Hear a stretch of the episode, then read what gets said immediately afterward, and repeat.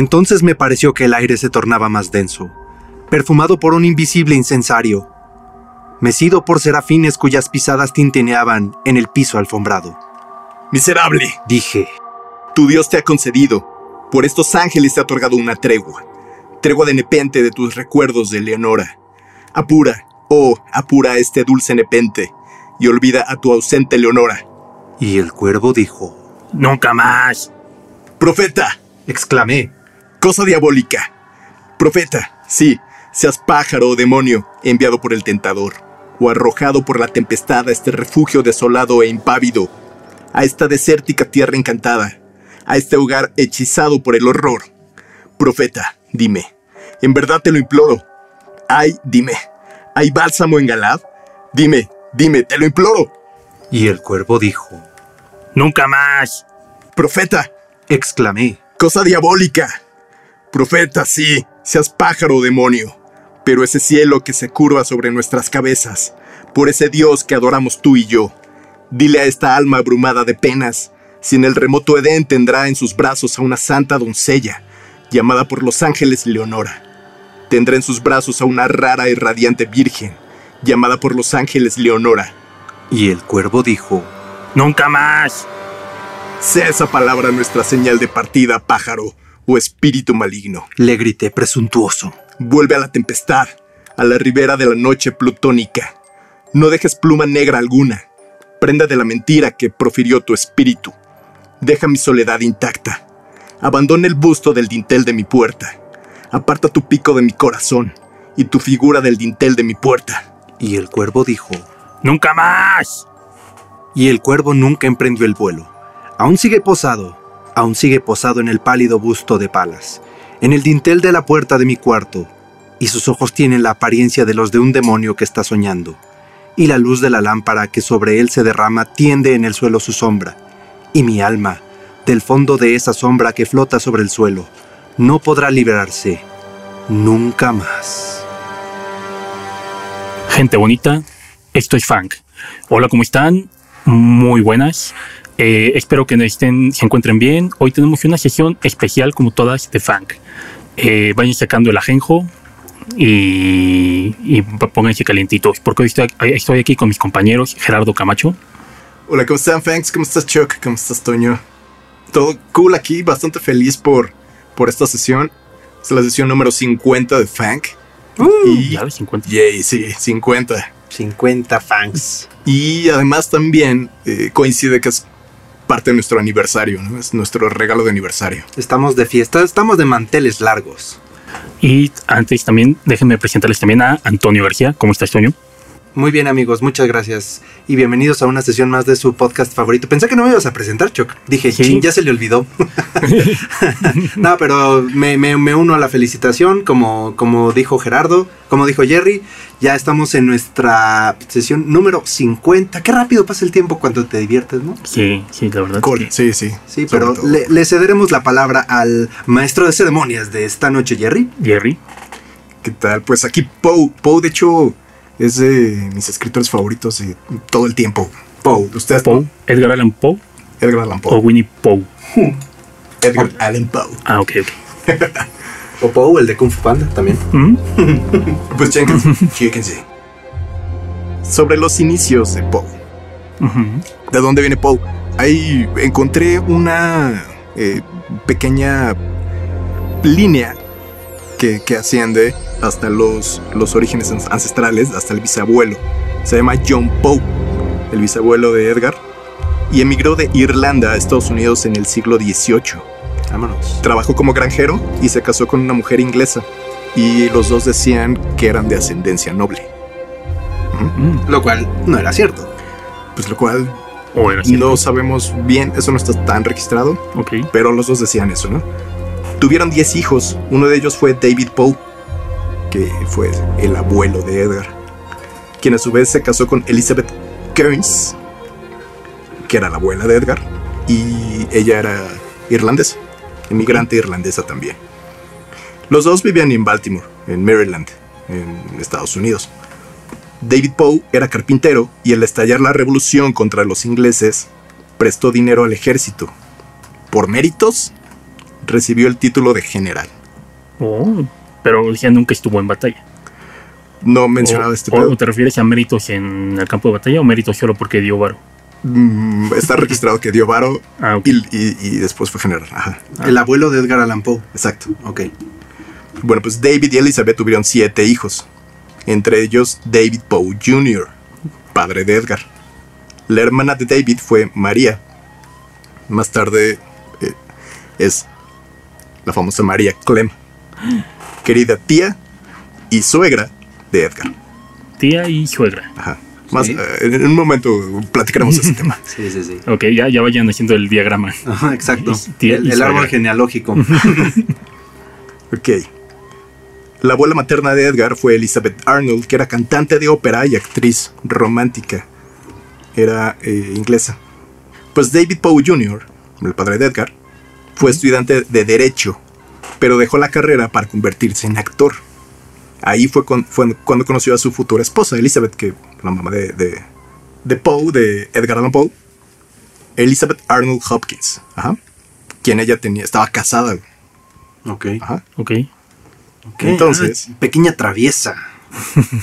ya tenemos chismecito. O sea, vamos empezando, ya hay chismecito. Sí, ya, ya empieza, ya empieza el, Y hecho, cabros. el drama. Exacto, güey. Desde toda la vida de, de Poe hay muchísima. eh, es- es- hay muchísimo picante, güey. Ajá. O sea, hay cosas muy curiosas. Y por eso pues, eh, se me hizo muy importante meter esto de inicio, ¿no? Ajá. Para que vayamos viendo de dónde viene. Bueno, pues eh, la conocí ahí eh, en, en el gremio este de, de actores. Se instalaron en Boston, en Massachusetts, en donde nació Edgar, finalmente. Ok. Pero Edgar tuvo un desafortunado desenlace con sus papás. Edgar Allan Poe nació el 19 de enero de 1809. Su hermano mayor fue William Henry Leonard en 1807, era un par de años más grande, y su hermana menor era Rosalie. Nació en Richmond en 1810. En el mismo año, David Poe, el papá, abandonó a su familia. Ajá. Y de, de hecho la abandona, la abandona y ya no se sabe nada de él. Viejo culero. Ya no se sabe ni cuándo se muere ni nada. Los deja. a Solo que era un culero. Era un culero. bueno, pues sí. Elizabeth falleció un año después de tuberculosis. La mamá de Poe. Tenía 24 años. Y lo único que conservó Edgar de sus papás eh, fue un retro- retrato de su madre que sí tenía como la forma... eh, de hecho, se dice que de aquí viene el retrato oval. Oval. Ajá Ok. Y un dibujo este, del puerto de Boston. A su hermana Rosalie le, solamente se quedó con un joyero vacío. Mm. Desde aquí vamos viendo como un poquito del back. La, la tragedia, el, el abandono, la desgracia. Pues Edgar y Rosalie fueron adoptados porque pues cuando se murió su madre pues estaban eh, desamparados totalmente y los adoptan un par de familias que, que también eran de Baltimore. Los adoptan los Alan, ¿no? Bueno, yo sé que a, a- a Edgar lo adopta la familia Alan. De Edgar. Edgar Allan. Oh. Edgar fue adoptado por una de las familias que habían cuidado de los niños al morir su madre, que era Frances y John Allen. De Richmond, Virginia. Y Rosalie fue acogida por eh, la familia Mackenzie, que de hecho, les digo, estas familias eran amigas. Eh, eran vecinos, de hecho, y pues mantenían gran amistad. De hecho, por eso se siguió viendo un, un rato más con su hermana. John Allen, que es el padrastro, que es de donde recibe, como dices, el, el- el apellido, Ujú. era un acaudalado comerciante, tenía ascendencia escocesa y entre sus negocios incluía tabaco, este, tejidos, café. Yo, siempre, yo siempre pensé que Alan era su segundo nombre. Sí, yo también. Sí. Era su, que era su middle name, pero no. No, es el apellido. Ajá, exacto. Es el apellido de... Ahorita vemos un poquito más de eso. También dentro de las cosas que, que exportaba eran vinos, licores, grano, lápidas, caballos, comercio de esclavos. Que esto va a ser importante para los relatos que va a escribir Poe. Sí, porque recordemos que estamos en el siglo XIX todavía. O sea, la esclavitud todavía era algo común. 1800, sí. Sí, comenzando el, el siglo XIX. Pues el John Allen era un hombre iracundo e intransigente, que también fue un personaje clave para mal en la vida de Edgar. Y yo me imagino que de ahí ha de haber tomado cierta inspiración para algunos de, sus person de los personajes de sus cuentos. Ajá. Porque vemos esta figura de un hombre irascible, ebrio y que de- perdía el control Sí. cuando, cuando se encabronaba. Entonces, el tratante de esclavos era mala persona. Al parecer Sí. sí. Así que mensaje, mensaje desde aquí de- del estudio Fang, no trafiquen con esclavos. Por ejemplo, John Allan nunca demostró simpatía por, por los deseos literarios de Edgar. O sea, le valía. Eh, también tuvo varios hijos naturales fuera del matrimonio. Ajá. Ah, toda una fichita este Edgar, digo, este um, John Allen. Este ¿eh? señor Alan. John Allan. Los Allan acogieron al niño Edgar, pero nunca lo hicieron formalmente, aunque sí le dieron el apellido. Ajá. Ok. O sea, nunca estuvo como Legalmente. Ajá, legalmente, pero sí estuvo legal. No sé, ahí hay como una laguna en donde sí le pusieron su apellido, por eso es Edgar Allan Poe. Y su madrastra no había podido tener nunca hijos, lo cual hizo que eh, quisiera sobremanera a Edgar, pero aparte lo consintiera y mimara demasiado. Sí. Entonces tenemos que Edgar está en una familia rica, en una familia poderosa. El padrastro es un culero. Pero la mamá lo trataba muy bien. Sí, Bueno, la madrastra, la perdón. madrastra. Y, y de hecho Edgar sí la consideraba su mamá, o sea, porque como, como perdió a su mamá biológica a los dos años de edad, él siempre consideró a, ¿cómo se llamaba? Elizabeth. Eh, sí. A Elizabeth Allan como su, su mamá. No, Frances. Frances, perdón. Sí, Elizabeth es su madre biológica. Ah, ok, sí. Te- se me cruzaron los cables. Una disculpa, Frances. Más bien Poe, porque confundiste a su mamá. Te van a ir a jalar las patas. Eh, yo creo, yo sé que me perdona. O está muy ocupado. Le estamos dedicando una sesión, ¿ok? Sí, sí, sí. Sí, no, no pasa. Pues bueno, a los cinco años de Poe empezaron sus estudios primarios, pero al año siguiente, en 1815, los Allan viajaron a Inglaterra. Edgar, niño, asistió a un colegio en Irving, en Escocia, que era el pueblo del, del padrastro. Ajá. Ujú. Durante un corto periodo, pero eh, fue suficiente para que se diera cuenta de la cultura y el, y el viejo folclore escocés. Entonces, estos viajes con Poe, los que, los que hizo con su familia adoptiva, van a ser muy importantes también para sus obras. Posteriormente, la familia se trasladó a Londres un año después y Edgar estudió en un internado en Chelsea un año, un año más. Después, ingresó en el colegio del reverendo John Bransby en Stoke Newington, en donde aprendió a hablar francés y escribir en latín. De estas vivencias y de la contemplación de los paisajes y arquitecturas góticas de Gran Bretaña, nacerían años después eh, relatos como el de William Wilson o varios en donde involucra este tipo de paisajes. Y de hecho, si se dan cuenta, en todos sus, eh, sus cuentos tiene eh, pues, como quotes, este, citas en, en latín y en francés. Utiliza sí. muchas palabras. Sí, en francés. De hecho, Era un tipo culto. por ejemplo, los asesinatos de la calle Morgue. Morgue eh, son, tiene, pues se desarrolla en, en París, ¿no? Como que sí tiene muy arraigada esa parte. Sí, muy, se empapó mucho de la cultura de, de allá. Y, y de hecho, a los franceses les gustaba bastante la obra de, Hay muchísimo. de este caba- caballero, Sí. ¿no? De Poe. Sí, llevas a decirme también este es parte- caballero. Este caballero. Yo creo que también es parte de esto, ¿no? O sea, que también como que incluía en su, en su escritura, en su forma de escribir, este, como estos modismos, ¿no? O estas palabras eh, típicas de, de cada región. Por ejemplo, en Francia o en, o en latino, que pues no era tan común. Le da un toque más cosmopolita. Pues Tal vez. Sí. El recuerdo que conservaría Poe de su estancia era de tristeza y soledad. Porque frecuentemente Edgar escuchaba a su padre adoptivo decir, Frances se queja como de costumbre. Era maltratada la madrastra y como eran tan apegados, eh, pues, eh, empezó como a tener como ese- esos sentimientos de tristeza desde muy temprana edad. O sea, estaba resentido con su, con su padrastro. Ujú. O sea, no entendía por qué la trataba mal y, y pues como era una fichita este cabrón. Este güey violento que maltrata a su mamá. Y, y aparte, bueno, digo, si, si hoy en día eso es algo que sucede, Sí. o sea, hace dos siglos, pues me imagino que era algo súper común.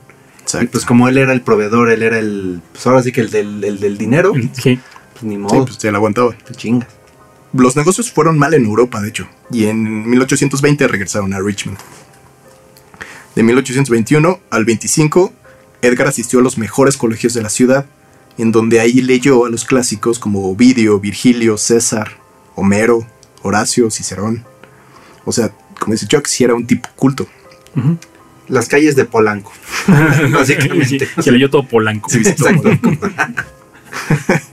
Y pues fuera de las horas de clase, lo que hacía Poe era eh, pasaba el tiempo hojeando revistas inglesas que encontraba en los almacenes de su padrastro.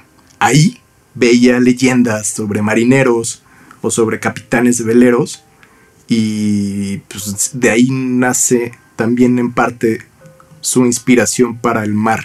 O sea, de por sí vivía cerca de, ya del mar, pero con estas historias que se le hicieron muy eh, Interesantes. Y habían muchas terroríficas. Empezó como a imaginárselo, ¿no? Y, también ejemplo- ya, según yo, ya desde temprana edad ya escribía algunos poemas. Por ejemplo, desde ahí, de ahí viene la, la narración de Arturo, Arturo Gordon Pym. Pues durante este tiempo justo pudo escuchar historias sobre apariciones, cadáveres, cementerios y como su mamá lo llevaba a veces a las, a plantaciones en donde tenían a los esclavos, pues también tuvo esa, esa conexión con ellos y veía cómo vivían. Entonces, pues en su cabeza como que empezaron a surgir varias cosas, ¿no? Como dice Toño, a los 14 años ya había hecho sus primeros pininos literarios, desde los 14. Y se enamoró apasionadamente de la madre de un compañero de clases, que se Oh. llamaba Mrs. Stannard, que tenía 30 años. O sea, él tenía 14 y ella tenía 30. Stacy's mom. Exacto, el graduado. Nada más porque faltaban un par de siglos para que saliera esa rola, si no se la pudo haber dedicado. Pues de hecho le dedicó un poema güey, que se llama To Helen. Yo creo, que le de- Oh. yo creo que le dedicó más que un poema. Sí, sí, sí. A esa edad. Ex- Exacto. Sí, Seguramente sí, güey. Ya Pues cada el, quien sabrá, cada quien se imaginará. el poema se llama To Helen. Y pues aquí viene su. Bueno, de- digamos que su segunda muerte eh, importante que le, que le llegó, porque meses más tarde murió. Y fue su gran amor como platónico. No. Entonces ya se murió su, su. Su papá lo dejó. Ajá. Su mamá se murió. Su papá adoptivo es un culero. Su mamá adoptiva es, un- es muy aprensiva. Su primer amor platónico que se muere. Y aquí aparte era la mamá de su amigo. Entonces, Su Va- primer abrigo. vamos, emocional. vamos a ir viendo cómo también eh, recibe como mucha, emocionalmente muchos golpes y sobre todo de mujeres que fallecen en su vida. Sí, su vida está rodeada por la tragedia. Pues bueno, a los 15 años era, era pacífico. De hecho, todos decían que era pacífico, pero no no- como que no toleraba estupideces y no era sociable. O sea, no se metía con nadie, pero si se metían con él, No se dejaba. no se dejaba. Y de hecho, hay una anécdota en donde el güey, en donde Poe molió a golpes a otro cabrón que, que era un bully y que pues sí se lo estaba madreando. Poe no se deja y, y Poe le gana. Pero pues cuando le preguntaron, oye, pues ¿cómo le hiciste para ganarle a este güey que es más grande y más fuerte que tú? le dijo, yo solamente esperé a que estuviera cansado. Y. Ah, Aplicaba la de Homero Simpson. De, de cansar. Cansar al rival. Exacto. O sea, también era inteligente. Era bueno en- para el trompo. cosas. Y si hacías alguna estupidez, te decía, no voy a tolerar esta estupidez. Y bueno, también fue deportista. De hecho, uno de sus más grandes héroes o, o fans era Lord Byron, que ya platicamos algo en este podcast. Es Lord Byron, pero recuérdanos, Chuck. ¿De Lord Byron? Sí, ya, yo también me quedé Sí. así de, ah, chinga. Bueno, Lord Byron fue el- la inspiración del primer cuento de vampiros. El del vampiro de Polidori, ¿no? John William Ajá. Polidori es el que me acuerdo. Pero Lo- Lord Byron era, sí, justamente con, el- con la sesión de Frankenstein, eh, era como, un- como el rockstar de la época. Sí. O sea, era un tipo así. eh, Pues era millonario, era guapo, era talentoso, pero aparte lo que él hacía, tenía dinero. Era el CR7 de la época. pero más Ah, irreverente. ya- ya empezó Toño con la polémica. ya, ya, ya, ya, ya. Bueno, era el Jordan de la época. No, no, no meta. El Jordan era. Era el Cuauhtémoc blanco del. No, güey, es que este cabrón era, era muy, como muy irreverente, güey. O sea, era Ujú. muy libertino, con una etapa en donde, pues, el libertinaje, pues, evidentemente no era nada bien visto, güey. Aunque, fue, aunque lo hacían, todo el mundo lo hacía. Ujú. Este güey, pues... Pero lo hacían por debajo de la mesa y era, ay, No, no, no, no, no, güey. Ah, bueno, sí. En, en esa época lo hacían así, pero este güey le- lo hacía abiertamente. Lord Byron. Byron. Ah, ok. Ujú. Entonces, y te digo, sí era considerado como un rockstar y se metía en un chingo de rubros, o sea, se metía en literatura, te digo, en deporte, Ujú. eh, hacía lo que quería este güey y Sí. sí. tenía mucho dinero. Y, y, pues básicamente este Poe vio en él esos tipos de cualidades y dijo, este güey es un rockstar, yo quiero ser como él. Ujú. Ok. Entonces desde ahí, Que es, que es curioso porque ahorita Así. cuando me mencionan a Poe, lo último que pienso es como, ah, un tipo deportista, ¿no? Si ves sus cuadros, sus fotos, pues dices, no, este güey no. sí, no como chaparrillo, flaquito, ¿no? Ajá, no. Pero, no- pero- no- pero eso no. también es porque las fotos que se han popularizado de Poe fueron las que se le tomaron ya en sus últimos años de vida. Y ya estaba ya bien tirado. Ya estaba sí, puteado, verga, pero yo sabía que, que él en sus, digamos, en su juventud eh, era, era hasta jo- era eh, atlético y guapo. O sea, sí tenía, sí tenía su pegue. ¿Tenemos fotos de Poe mamado por ahí o no? Porque está muy cagado. No, Les podemos photoshopar. Es que me lo imaginé con la misma cara que lo vemos siempre, pero mamá y mamé y pero sin, sin mostacho, ¿no, güey? el mostacho, pero el de, de hecho es acá. ¿Cómo se le llama? Que se le, la curvita hacia arriba. como con rulos. Ajá, con rulito. pues, lo, lo- como dices tú, Chuck, pues no te das eh, como la imaginación que, que estuviera atlético, pero estamos hablando que tenía 15 años, güey. Entonces, la verdad es de que en este momento hay una anécdota en donde Edgar nadó, nad- nadó perdón, 8 kilómetros por el río James. 8 kilómetros a contracorriente, güey. Mames. Oh, Porque, solamente porque Byron ya lo había hecho antes, güey. en el mismo río.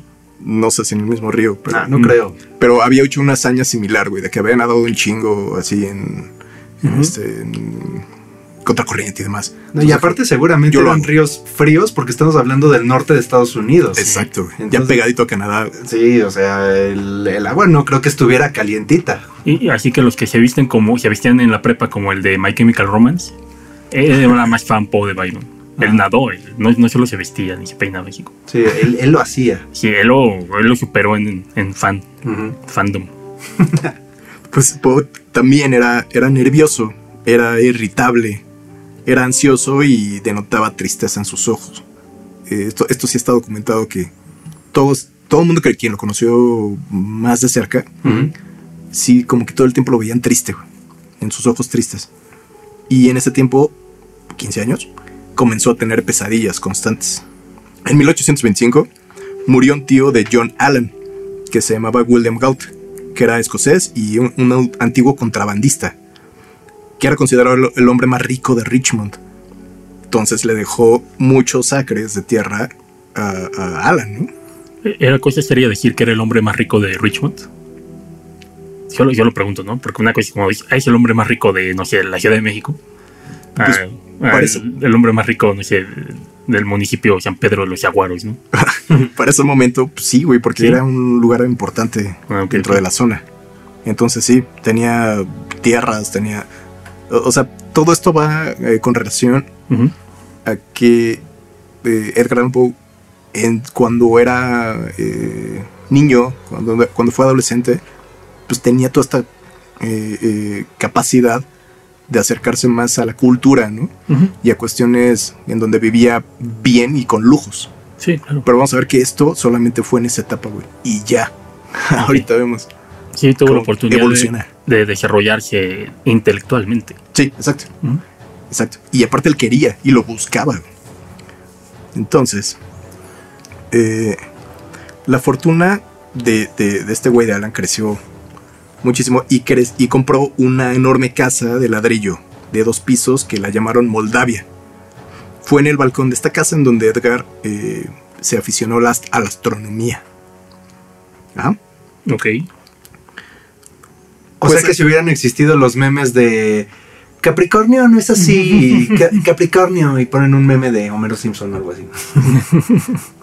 Era astrónomo, deportista. ¿Astronomía o astrología? No, dijo astronomía, ¿no? Astronomía. Ah, entonces olviden de- lo que dije. Sí, no, no. Olvídenlo. Astrología no, no era.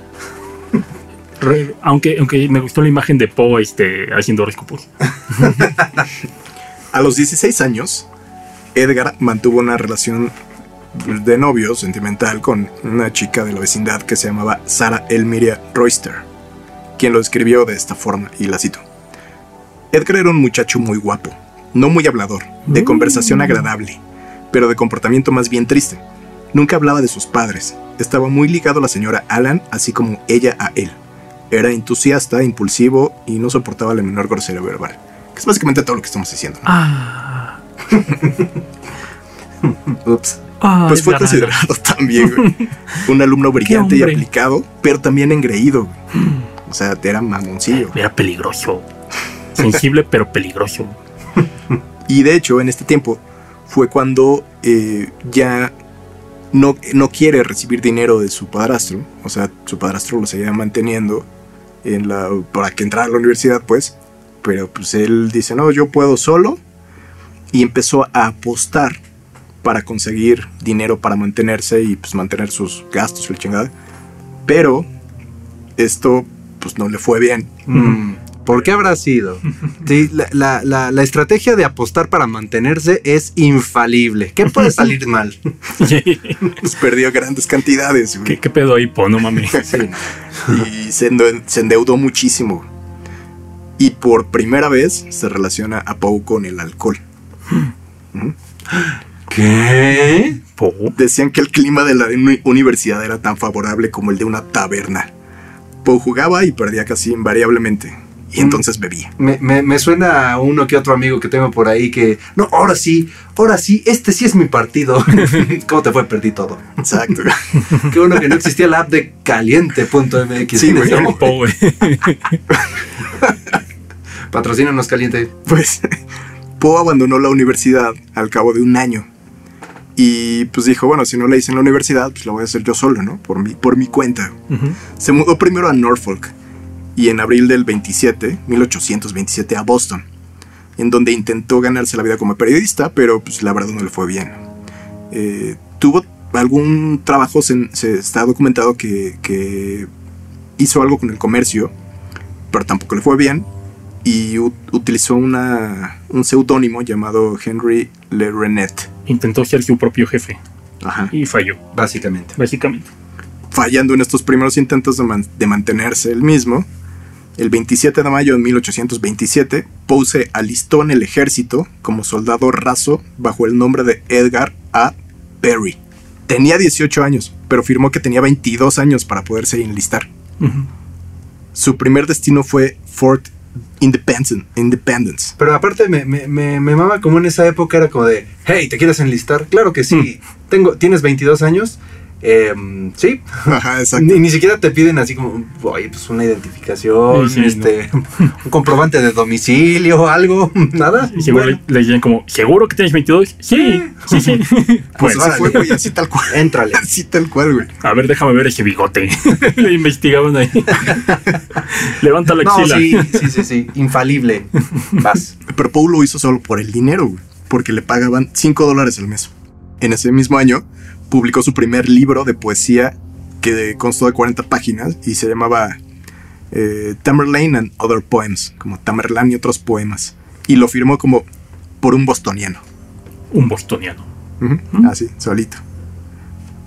En el prólogo afirmó que casi todos los poemas habían sido escritos a los 14 o antes de los 14, de hecho y solo se imprimieron 50 copias, pero pues, nadie les, le prestó atención, güey. O sea, al mundo le valió madre eso, eso- esos- esa primer edición, que yo supongo que ahorita debe ser de super Exacto, justo era lo que Era decía. de- ¿Se imaginan cuánto costaría uno de esos libros Ujú. actualmente? Habría que checar así. Puta, o sea, ha de valer una fortuna, han de ser de esos que subastan así en miles de dólares, ¿no?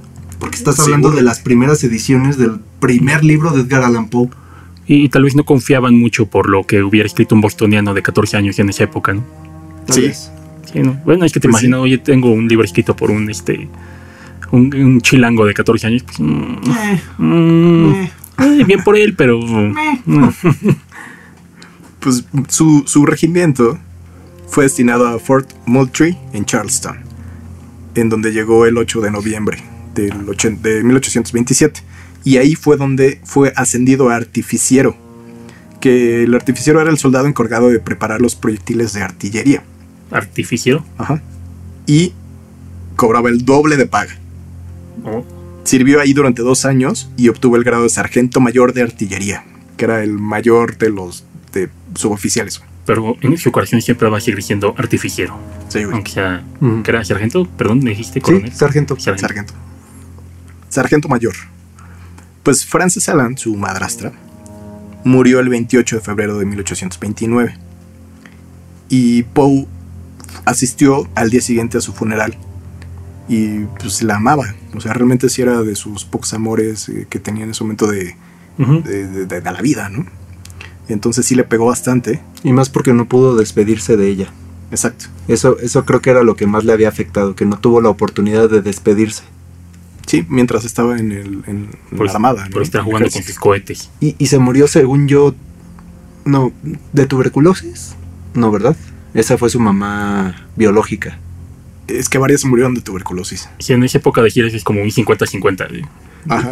Estoy, sí, estoy casi seguro que también murió de tuberculosis. Es muy probable. Es muy probable que sí. Y pues aquí fue donde el padrastro decidió ayudarle a Poe otra vez financieramente, diciéndole, ok, métete en la academia. El una- la única condición es que entres a la academia de West Point para que sigas siendo militar y yo te pago y te doy bar. Pero este la que West Point sigue siendo de mucho prestigio, ¿no? Sigue siendo de entras a ser oficial, entras a. O sea, es la élite. Ok. Exacto. Antes de, de irse a West Point, o sea, acepta. eh, pero antes de irse, se, se fue a Baltimore para pasar un tiempo con María Clem. Y con, con. que era su prima. Y con su tía. Futura suegra. Exacto, güey. Y con su hermano, William Henry, su hermano mayor. También con su abuela inválida, en ese momento estaba inválida, Elizabeth Cairns Poe. En ese tiempo publica su segundo libro llamado Al Araf, o Tamerlane and Minor Poems, Ok. 1829. Oh. El libro no fue del todo comprendido, de hecho, o sea, nadie le entendía, pero un famoso crítico de la época llamado John Neal tuvo comentarios eh, elogiándolo mucho y decía que iba a ser el primerísimo las filas de los verdaderos poetas.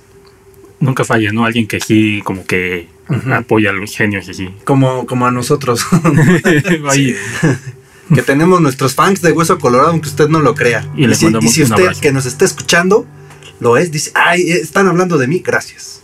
Una les más, mandamos gracias. Un abrazo tuberculoso. Bueno, Por dos. por dos. o tres. Y también había otra, este, otro, ot- otra, otro personaje importante en el mundo de la literatura llamada Sarah Hale, que llegó a afirmar que recordaba a un poeta no menor que Shelley cuando lo leía. Lo- ya lo estaba comparando con... Con Shelley. ¿Con Mary Shelley? Ajá. Oh. No, era, era Mary- no, Percy, Percy Shelley era el poeta y Mary Shelley era la, la novelista. Ah, ok. O igual, de- seguro escribieron de. Ah, uno de los dos.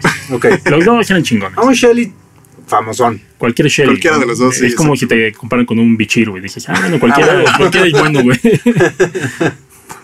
Eh, pues y estos fueron los primeros halagos realmente importantes, güey, que recibía Poe en su vida, güey, así de, de, de literatura, de literato, de, de- de poeta, güey. Eh, su tercer libro de poemas lo tituló simplemente Poems, poemas. Y esto está curioso porque la, la publicación de ese, de ese libro fue pagada por sus compañeros de West Point, güey. Ah, sí. Les, les dijo, oigan, ¿no me donan un poquito para mi, mi impresión? Así como nosotros. Oigan, ¿no nos quieren donar para que sigamos produciendo este podcast? Sí, Exactamente. aprendan de Poe. Exacto. Ya hizo su Kickstarter. Puso su Patreon.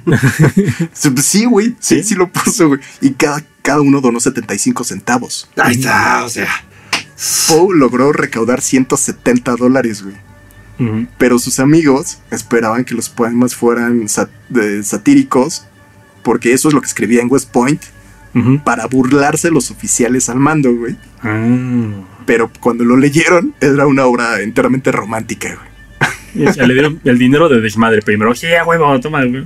Y después se encontraron. ah, O sea que se los bailó, sí, básicamente. Básicamente. Pues, pues no, realmente, o sea, él dijo, quiero pu- publicar mis poemas, güey, apóyenme. Pero estos güeyes pensaron que iban a hacer lo que seguía escribiendo, pues ahí inventándoles la madre a los, a los oficiales, cuando pues era otra cosa, ¿no? Seguro sí les mintió. ¿De, de qué va a ser tu poema? No, pues de, de la mamá de, de La Johnson. mamá del general. De la mamá del general.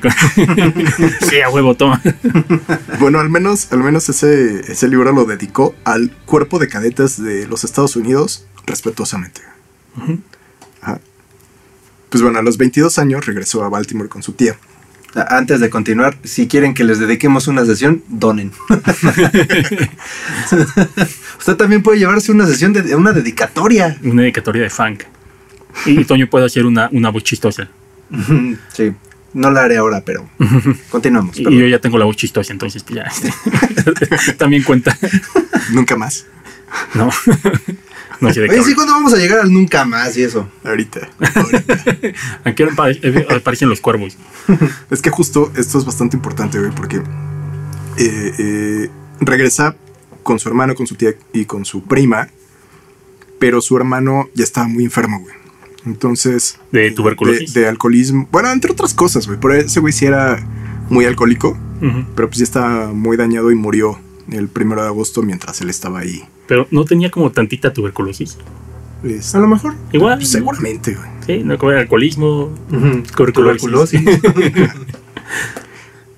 Te digo, justamente eh, estando en la misma habitación, eh, falleció ahí.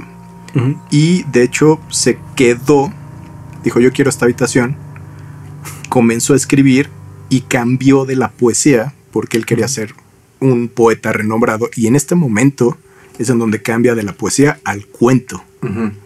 Y eso es ni más ni menos porque era un género más vendible. Entonces como eran, pues ahí sí ya no tenían eh, dinero. Ahí este güey, el padrastro, ya los había dejado, ya dejó a Poe desde hace rato, como de güey, ya hasta que llegué, ya tú te mantienes solo, güey. Y aparte, según yo, fue porque el padrastro se volvió a casar y eso obviamente a Poe no le pareció. Entonces empezaron las fricciones, empezaron a pelearse ya muy seguido, hasta que de plano el padre lo, bueno, el padrastro lo mandó a la A la- goma. El padrastro. "Bú". Sí, pinche padrastro. Aquí, lo, aquí el mensaje es que los padres y padrastros son unos culeros. No, no es cierto. Por lo menos en esta sesión sí. Toño, Toño, tranquilo. Los Edgar Allan Poe sí. Sí, sí. Padrastro es Poe. Pero también hay que mencionar su poesía, a pesar del cambio de, de giro, su poesía sigue siendo muy apreciada. Sí. Hoy en día se sigue considerando como también mayor, ¿no? Sí, sí, sí, sí, Ah. tiene, tiene, este, pues ahorita justamente El Cuervo, pues es uno de los poemas emblemáticos de, de la literatura estadounidense, ¿no? Entonces, que de hecho es con el, con lo que empezamos este. Sí, en caso de que usted se lo preguntara, es el del cuervo. Si lo parodian en los Simpsons, que es emblemático. Exacto. O al menos en ciertas temporadas. ¿sí? Sí, exacto. Pues de hecho, eh, eh, Edgar Allan Poe después de esto se, se volcó hacia, enteramente hacia el periodismo. Dijo, bueno, pues ¿de dónde puedo sacar dinero? Porque pues, estamos súper jodidos económicamente. Ujú. Y eh, dijo, yo quiero sacar a mi familia de aquí, güey, no tenemos ni para comer. Y, y quiso ganar dinero con el periodismo. Con el periodismo documentado, es el primer estadounidense que se esforzó por vivir exclusivamente la escritura. O sea que sí dijo, güey, eh, yo solamente de este, este es mi nicho, ¿no? Sí, que, Pero- que en ese momento la literatura norteamericana todavía no tenía el prestigio o la influencia que tiene ahora, ¿no? Sí, no. Todavía era, toda, la batuta era de Inglaterra, de otra, de Alemania, Sí. Francia. Francia. De hecho, estaba eh, muy afectada la, la industria. De hecho, había una crisis. Hasta fue llamada pánico de 1837, güey, en, en toda esta cuestión. Y sobre todo porque eh, habían temas en donde todo el mundo se metía sobre copyright, sobre derechos de autor. O sea, era muy común que se volaran, que se piratearan, piratearan, que se robaran los, lo- lo- los escritos, ¿no? Sí, bueno. Y no estaba regulado. güey. Entonces, justo a Pau también le pasó varias veces. Eh, entonces estaban como en un caos y estaban empezando a tener esta, esta onda ya legal de derechos de autor. Entonces, eh, en 1832 consigue publicar cinco relatos en el periódico Saturday Courier en Filadelfia. Y entre ellos inclu- incluye el primer relato que escribió de corte gótico que se llama Metzengerstein. Ajá. Pero dilo con acento más alemán. Metzengerstein. Metzengerstein. Ah, ahora sí, ya te entendí. Saludos. ah, En esa época comenzó a trabajar en su único drama que nunca, nunca lo culminó, güey, que se llamaba Politician, como político. oh, En abril del 33 le envió la última carta a John Allen, que es su padrastro, que decía, güey, ya no tengo absolutamente nada. De hecho, decía, en nombre de Dios, ten piedad de mí y sálvame de la destrucción. Y el otro cabrón no le contestó, No. güey. Lo dejó en bistec. palomitas azules. Exacto. O, o estando los memes de hoy, güey, ni te topo. Exacto. Uh, Pero también la otra eh, voltereta fue que escribió manuscrito encontrado en una botella. Y pues él la- lo, lo publicó en el Saturday eh, de Visitor. eh, y recibió 50 dólares por el cuento, güey. Lo cual pues era una buena paga. Entonces, unas por otras iba, iba progresando en su escritura poco a poco. Pero pues la verdad es que sí estaban ya súper jodidos y económicamente, ¿no? Después se muere su padrastro y de plano, güey, no le dejó nada, güey. Nada, ni un dólar, güey. Ni un. No lo, no lo incluyó en el testamento. Bu. No, para nada. Bueno, eh, celebremos un poquito que se murió el padrastro. Ya, ya cerremos el capítulo este señor que ha estado y se le ha pasado este borracho, insultando, siendo infiel, maltratando a la, a la banda. Se murió. Abusador. Abusador, tratan, tratante de esclavos. Entonces, ya murió el señor. Qué bueno, celebremos. Y pues bueno, después se, se casa Qué bueno que no dejó su cochino dinero. Apo. Yo no quiero tu cochino dinero. En Baltimore. En Baltimore se casa secretamente con su prima Virginia Elisa Clem. Y sí, voy a hacer el 1835. chiste. ¡Cielos! ¡Qué norteño! Güey, ella tenía Irónicamente, si es norteño de Estados Unidos también. bueno, no sé si sea ya, irónicamente ya. lo correcto, pero No podía dejar pasar la oportunidad, perdón. Ella tenía Sí. 13 años güey, y él tenía 26. 20. Ah. Ah, le doblaba la edad. ok. Ajá. Aunque la registraron como que tenía 21. Mm. Ya. Eso, güey, sí puedes hacer lo que pinches madres quisieras. ¿Tienes te digo, 21 no te años? pedí- No te pedían nada, no te pedían ni un certificado de nada. Sí, señora, tengo 21. Sí. Aparte, güey, o sea, la neta, hoy en día ves a un adolescente o a un adolescente de 13 años y dices, ni de pedo tiene más de 18. Exacto, güey. Pues de aquí, en aquí, al menos tuvo la esencia de, de esencia, entre comillas, de hacerlo secretamente. secretamente. es que se casó dos veces, güey, con ella. O sea, ahí fue secretamente y vamos a ver que después se casó ya. De hecho, en 1836 Ok. ya se casó en, en- en carácter público, güey. Ok. Pero bueno, por ejemplo, esa diferencia de edad y con ese vínculo, ¿era normal en esa época o era mal visto? O en, al menos en la sociedad de... Por, por lo que veo les valía madre.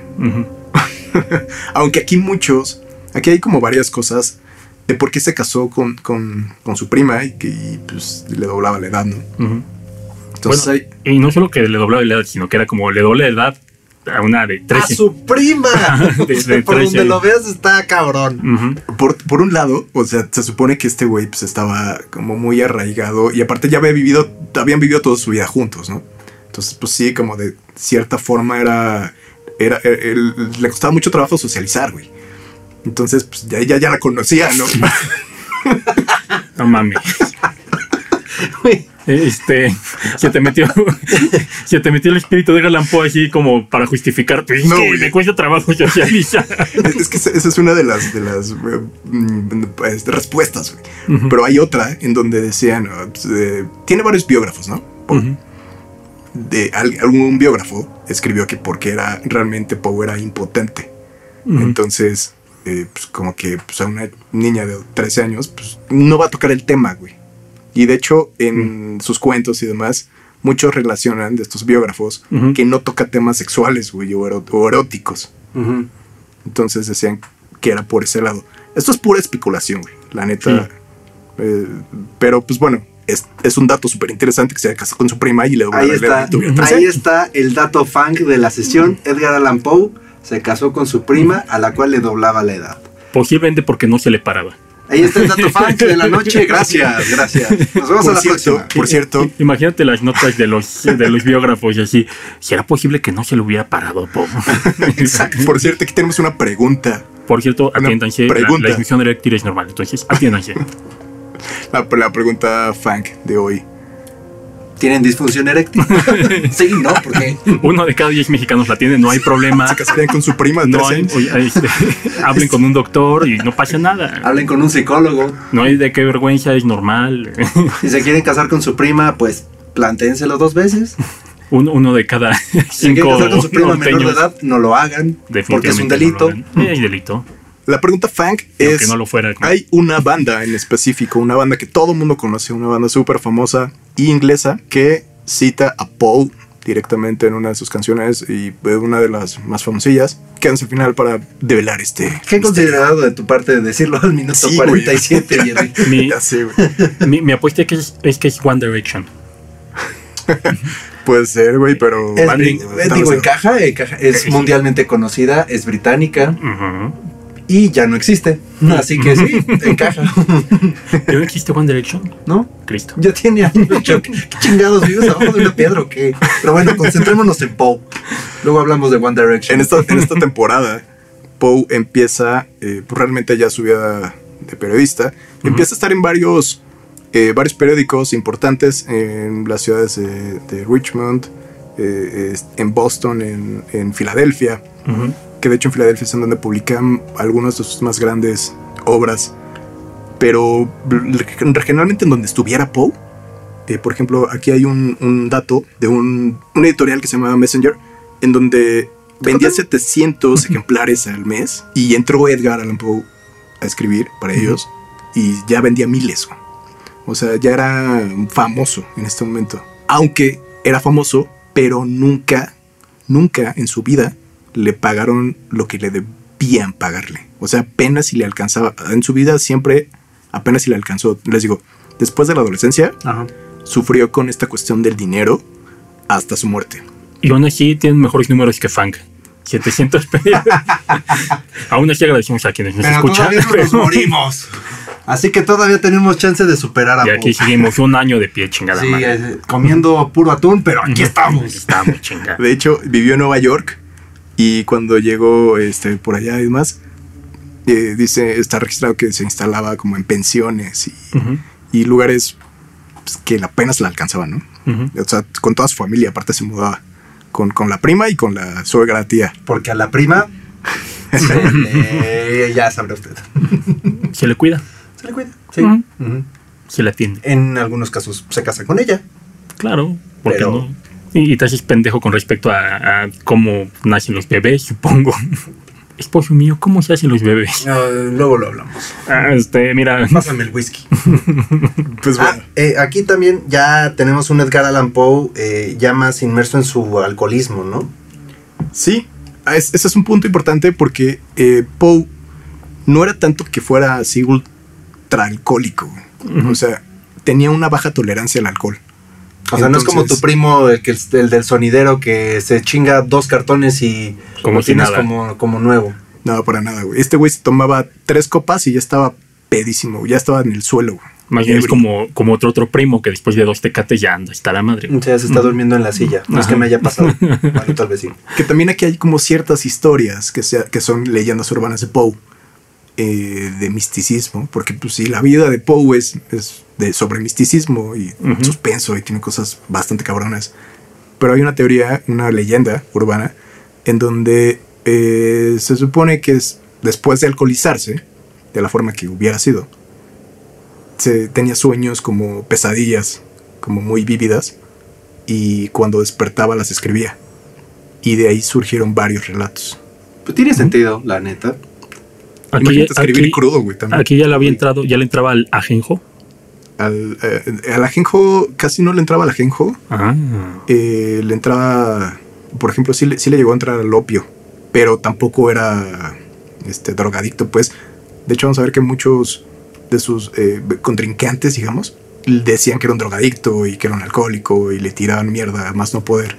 Pero realmente el drogadicto, o sea, sí, sí, sí lo probaba, pero no era así tal cual drogadicto.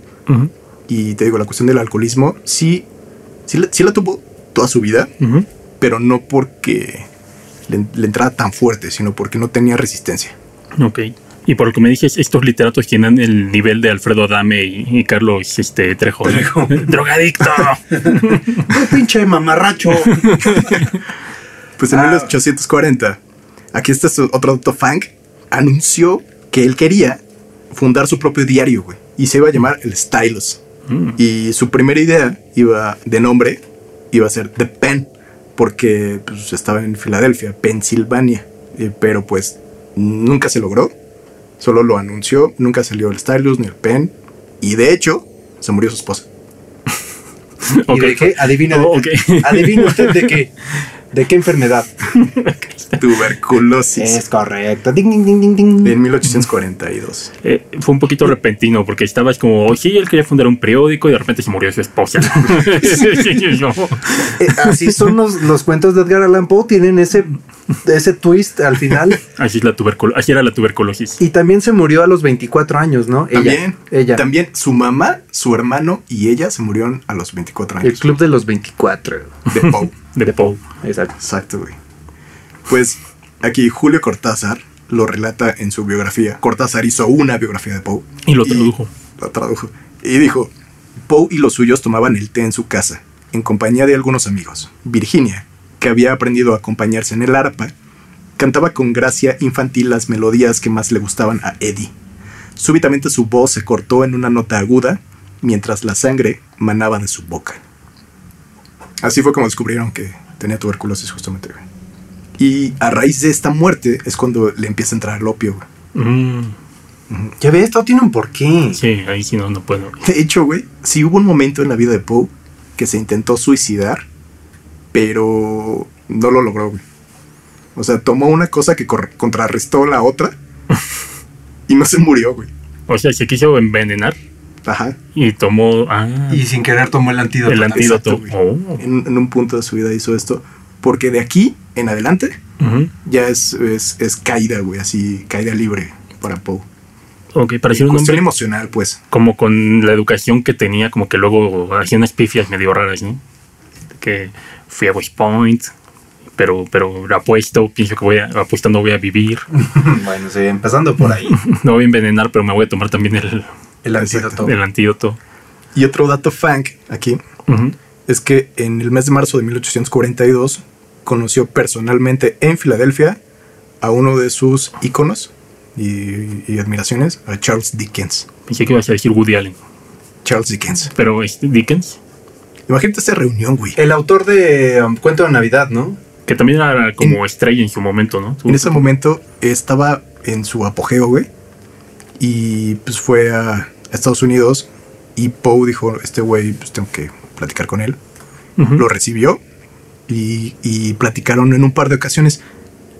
En concreto nunca se sabe qué platicaron realmente, pero se cree que pudieron haber platicado sobre lo que, lo que decíamos del copyright, de los derechos de autor. Ah, Porque Charles Dickens era uno de los principales autores a los que le pirateaban su obra cada rato, güey.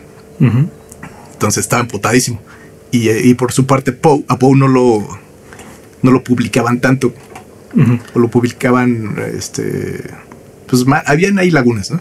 Así que usted, chamaco meco que se enoja porque le piratean sus memes, mame, mame.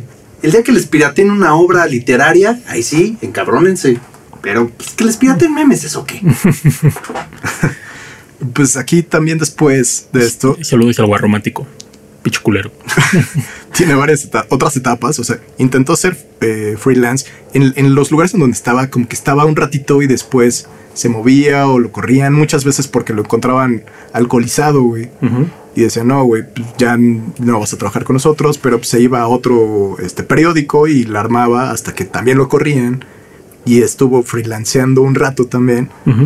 Este, hasta que cae eh, a un, un lugar que de hecho en, en Nueva York que se llamaba Broadway Journal, que al poco tiempo puede llegar a ser el, el propietario y él lo compró, pero como al, al menos del año quebró, güey. O sea, ninguna madre. de sus empresas le, le salían cool. Y el 29 de enero de 1845 es cuando escribe su poema emblemático El Cuervo. Que de hecho es inspirado en un pájaro parlanchín que aparece en la novela Barnaby Roach de Charles Dickens. Kikiriki. Ah, no, espera, me equivoqué de ave, perdón. el cuervo. Bueno, este es uno de los más, más famosos, ¿no? Que la, la, la imagen, todo es este, lo, lo, que marcó a muchos, ¿no? Sí, güey, y de hecho es, eh, pues vamos, ¿cuántas cosas hay en la cultura pop que, que, que hacen alusión al cuervo, ¿no? Uh -huh. Empezando por el, el, equipo de fútbol americano, los Cuervos de Baltimore. Bueno, pero lo, así, ah, sí. ¿Y, ¿Y, por qué Baltimore? Porque ahí es en donde muere Poe. Ah, ¿qué? Ajá. Ya nos lo spoileaste. Sí, oye, pero sí lo pusieron el nombre de los Cuervos de Baltimore en honor sí, a Edgar Allan Poe. Exactamente, uh -huh. en honor a Poe y al poema. Por eso son los Ravens, güey. A huevo. Y pues, ¿qué más? El, eh, los Simpsons a cada rato se están saliendo. Bueno, creo, creo, creo yo que el, el, poema más famoso de Edgar Allan Poe, por lo menos en la actualidad, sí es El Cuervo. O sea, hay otras obras suyas, otros cuentos, a lo mejor más, eh, con, más emocionantes o con finales más sorpresivos, pero creo que este de El Cuervo es el más emblemático. O sea, es, es con el. La figura del cuervo es, es es, se relaciona directamente con Edgar Allan Poe. Exactamente. Ah, aparte, ¿cuánto creen que le pagaron por el cuervo? Ah, qué buena pregunta. No, no sé. Una pachita. Nueve dólares. Nueve dólares. Pues una madre. Para, para, el dólares. impacto que ha tenido en la cultura pop. O sea, fue un, una sí, madre. Sí. Bueno, que por otro lado creo que es lo que siguen pagando ahorita este a los escritores, articulistas y periodistas. Pero con el que tipo, les mandamos todo nuestro respeto y todo con nuestro, el tipo de cambio actual. Güey. No, sí, sí le mando, sí, pero pues que sigue siendo una condición. Luego hablamos de eso. Después de esto, muy precarizada. Poe tuvo eh, ya tuvo varias eh, relaciones uh -huh. con algunas eh, literatas, con algunas poetisas. Pues la verdad es que sí eran como escándalos. Uh -huh. O sea, ya intentaba ser pareja de, de, de, de ciertas mujeres con, poetisas con dinero, pero pues nunca resultaba por alguna u otra cosa, especialmente por la cuestión del alcoholismo y porque también empezó a ser como muy irreverente. O sea, ya era muy eh, rara su De por sí era raro, güey. Era mala copa. Era mala copa, pero ya este, hacía cosas muy extrañas. Entonces las, las chicas ya no lo soportaban tanto, ¿no? Hasta que llega una de sus antiguas parejas, y ella fue la que, la que le dice este, Sara Elmira Royster, que pues, fue su novia de la, de la juventud. Uh -huh. Y pues le dice, oye, pues vamos a intentarlo. ¿no? Entonces ya tenían, ya tenían fecha de boda, que se iban a casar el 17 de octubre de 1849. Poe estaba ya en sus últimas. Aquí ya había eh, escrito todo, todo, todas las obras que, que conocemos hasta ahorita. Eh, va a Richmond todo el mundo, lo que los, los, que lo conocían, lo vieron feliz, güey. Y desde ahí, nada se supo de Poe, mm. unos meses, hasta el 3 de octubre de 1849, cuando Poe fue hallado en las calles de Baltimore, delirando, güey, en un, en un parque, güey. Estaba angustiado, güey, y pues, necesitaba ayuda. Él pasó un, uno de sus, de sus conocidos, le dice, oye, ¿qué tienes, güey? No, no, nunca explicó qué tenía, uh -huh. pero no tenía su ropa. O sea, no estaba con su No tenía no, otra ropa. Ah, otra. Traía ah, okay. ropa prestada. Ah, ok. okay. Estaba como, pues, pasadillo. Uh -huh. O sea, como, como loco, delirando. Y solamente repetía el nombre Reynolds. Como Ryan Reynolds. Y pues de aquí lo llevaron al hospital nunca ya se supo más qué sucedió de él y el 7 de octubre a las 5 de la mañana fallece. A la edad de 40 años. La moraleja de esa historia es no le mandan ese mensajito a su ex de la prepa porque pueden acabar como Edgar Allan Poe. Exacto. Ya sé que en Facebook todo parece muy fácil, no lo hagan, o sea, no, no, no. De hecho Facebook ya lo facilita mucho más. sí, entonces no, no, no, no les conviene, o sea, no, no lo hagan. Van a acabar en el Parque México, ¿viste? las últimas palabras Ramírez. que pronunció Poe, las Ajá. últimas, fueron que Dios ayude a mi pobre alma. Ok. Y pues el reporte médico decía, de entrada se perdieron los, el, el certificado de función, uh -huh. se perdió, curiosamente, y lo, lo, que tenían de registro era congestión o inflamación cerebral, que era, en ese momento, ponían eso cuando eran por motivos vergonzosos como, como alcoholismo. O sea, cuando te morías por borracho, Ah, ponían eso. O eh, pues, otras causas, ¿no? Vergonzosas. Tuberculosis. Pero de aquí, de aquí también surgen varios tuberculosis. No. De aquí surgen varias cuestiones en donde se cree que fue o epilepsia o sífilis o meningitis o un asesinato. De, de hecho, antes, antes de decir Dios, Dios de, de mi alma, lo que dijo, Dios se apiade de invierno. dijo, Ah. bueno, al menos no es tuberculosis. Que Dios ayude. que de hecho aquí hay una película que, que está bastante interesante, güey. Que es del protagonista John Cusack. Y trata de esto, ¿no? De- Trata de esta, de esta, de esta posible causa de la muerte de de la Poe. muerte. Esta se llama El Cuervo, la película, de John Cusack, y es una especie de fanfiction Ujú. sobre qué, qué pasó en esos días, ¿no? Así es. Esa, yo me acuerdo que esa yo la fui a ver al cine. Es como, creo que es del 2012. Ujú. Y pasó muy desapercibida, ¿eh? Y la verdad, está bastante buena. Es- Está es- cool. Está emocionante, está interesante. John Cusack pues, es un gran actor. Y ta- toda la atmósfera gótica que rodea la película trae una corrección de color eh, oscura. Y a mí, a mí la verdad me gustó mucho. De hecho, me la volví a echar ahora para, para esta sesión. No la había visto desde hace 8 años, 9. Ujú. Y la verdad está bastante buena. Me, me extraña que haya pasado tan desapercibida. Sí, y sale un Poe con piocha. sí, de hecho. Este, no, bueno, normalmente lo imaginas con bigote, ¿no? Pero aquí sale con piocha. La licencia poética, o, o no sé si usaba piocha en esa época. pero- A lo mejor, a lo mejor John Cusack no se la quiso rasurar y ya por eso dijeron, "Bueno, ya. pu- puede ser un punto controvertido para los puristas, ¿no? Pero está muy interesante porque justo narra también él. O sea, la trama es de un asesino que empieza a matar según su, la obra de Poe. En realidad es un thriller, ¿no? Es un thriller, ajá, justamente es un thriller. Pero pues está bastante interesante y además plantea esta forma de, de, por, qué, de por qué se muere, ¿no? Sí, Que se muere, según esto, por un asesinato, güey, que es lo que, lo que ya está que lo- desde de años, de décadas, güey. Eh, eh, se cree que, que- que lo mataron, güey. Y Poe se vuelve un, un detective, un personaje de, acción sí. Ajá. Aquí, aquí- con un, con un mapache patiño. No estoy mintiendo, su- tiene un mapache mascota. Sí.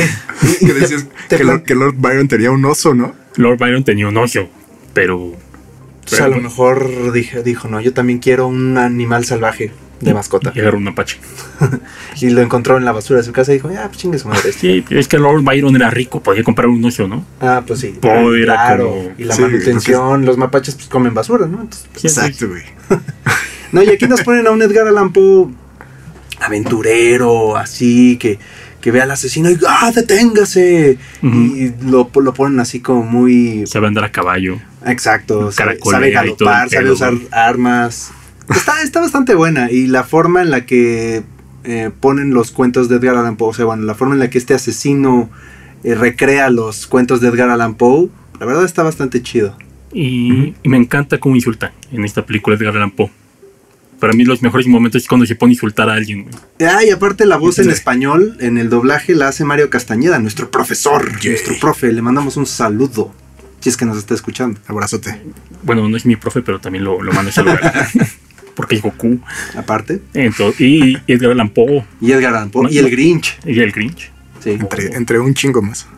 Patrocínanos, es Mario Castañeda. Sí, por favor. No, pero sí, un abrazote. no quiero decir aguafiestas, pero aquí hay un detalle con, con la trama. A ver. Te menciona que Edgar Allan Poe como que se desapareció y después lo encontraron y nadie sabe, sabe qué pasó, ¿no? Ok. Pero en la película estos sucesos son bastante públicos. Sí. Es la, ahí el detalle ahí de... Yo creo que más bien aprovecharon el hecho de que no se sabe a ciencia cierta qué pasó con los últimos días de, de Edgar Allan Poe y pues dijeron vamos a crearnos esta historia porque no, es- este asesino que recreaba sus, sus cuentos pues tampoco es real, o sea, es meramente, todo es ciencia ficción. De hecho, eh, en, es- en ese periodo, que no se sabe qué onda, lo único que se tiene como registro son unas, unas procas, cartas, que, que se llevó a mensajear con, este, con, su, con su tía. Era la única persona ya que le quedaba así que él quisiera, o sea, que él amara, ¿no? Y familia y demás en el mundo. Y lo que le dijo en las cartas era que estaba súper deprimido, estaba muy triste y en, hasta le, le pidió en una de ellas que se suicidaran juntos. El equivalente como esto es WhatsApp, este, que te digan como a las 3, 4 de la mañana, ¿no? También medio intensos. Exacto, entonces, digo, creo que sí estaba en un estado bastante ya, ya depl- deplorable. También hay registros de que veían a un hombre raro persiguiendo mapaches por la ciudad, por regiones desconocidas. Y pues bueno, como les decía, Julio. Cortázar ya eh, eh, fue uno de los biógrafos de Poe y él lo intenta ordenar, lo- la temática de Poe, eh, en, en siete diferentes eh, categorías, las cuales son cuentos de terror, sobrenaturales, metafísicos, analíticos, de anticipación y retrospección, de paisaje y grotescos y satíricos. Ok. Y decía que sus mejores cuentos eran los más imaginativos e intensos, y los peores aquellos donde la habilidad no alcanza a imponer un tema de por sí pobre o ajeno a la cuerda del autor. Sí, y un detalle, ¿no? Era Poe cuando quería poder tener sentido del humor, que no precisamente lo recuerdan por eso, ¿no? Pero Ah. sus relatos satíricos tiene, ¿cómo se llama uno? Que se llama El, el Ángel de la... Ay, se me fue el nombre de esto, pero es un, un relato bastante chistoso, que sale... Es un ángel con cuerpo de barril y habla como muy...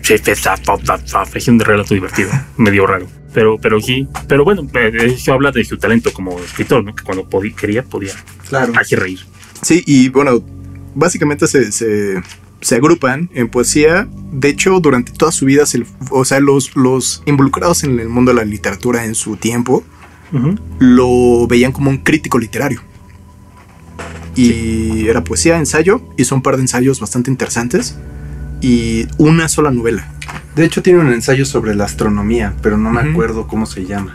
Sí, tiene, tiene varios. El, el ángel de los singulares, el cuento que, del que hablo. Ah, ok. Ya, ya me, ya me acor, acorglé. Vamos a, a- a- a mencionar unos cuantos cuentos del- dentro de la obra de Poe. El, el primero, que fue el que le hizo ganar 50 dólares y que él no se los esperaba y que estuvo bastante chingón, se llama Manuscrito hallado en una botella de 1833. Esta obra, este escrito, trata de un joven viajero en donde se, se hunde su barco. Su barco choca, está este, en la Antártida. Naufraga. Pues no, no naufraga como tal, más bien se choca, como, con, como que encalla. Y, y, pues bueno, se, se está hundiendo. Hay desmadres. Se mueren todos menos él y, y un, y un sueco, un marinero sueco. Sueco. Y al poco tiempo, No, otro buque choca con ellos, choca con su embarcación. Y la tripulación de este nuevo buque parece ser muy extraña, güey. ¿Cómo, cómo chocas con otro buque en la Antártida? Exacto, no mames. exacto. Ok, bueno, es la parte de la historia. Exacto. Recordemos que es ficción. Sí, sí. Entonces, la tripulación se ve vieja, güey. O sea, se, Ujú. se ven, se ven como, como perdidos, ¿sabes? O sea, como idos todos los, los tripulantes y, y el capitán y demás. Bueno, así nos ven a todos los que tenemos más de 30, los chavos de 15. Sí, güey. Seguro. Y al poco tiempo, o sea, este güey dijo, oye, pues qué chingados está pasando. El- Por, por algo, que se caracterizaba, o sea, que se caracteriza mucho los cuentos de Poe, es justo estos finales, ¿no? Estos finales Sorpresivos. sorpresivos y, y fuertes, güey. O sea, son cosas que se te quedan. Entonces en este pasa algo, no voy a, a dar ese, spoiler para que lo puedan leer, pero pasa algo bastante cabrón. Y lo único que sobrevive es el manuscrito en En una una- botella. Este, Ajá. te digo, fue bastante elogiado.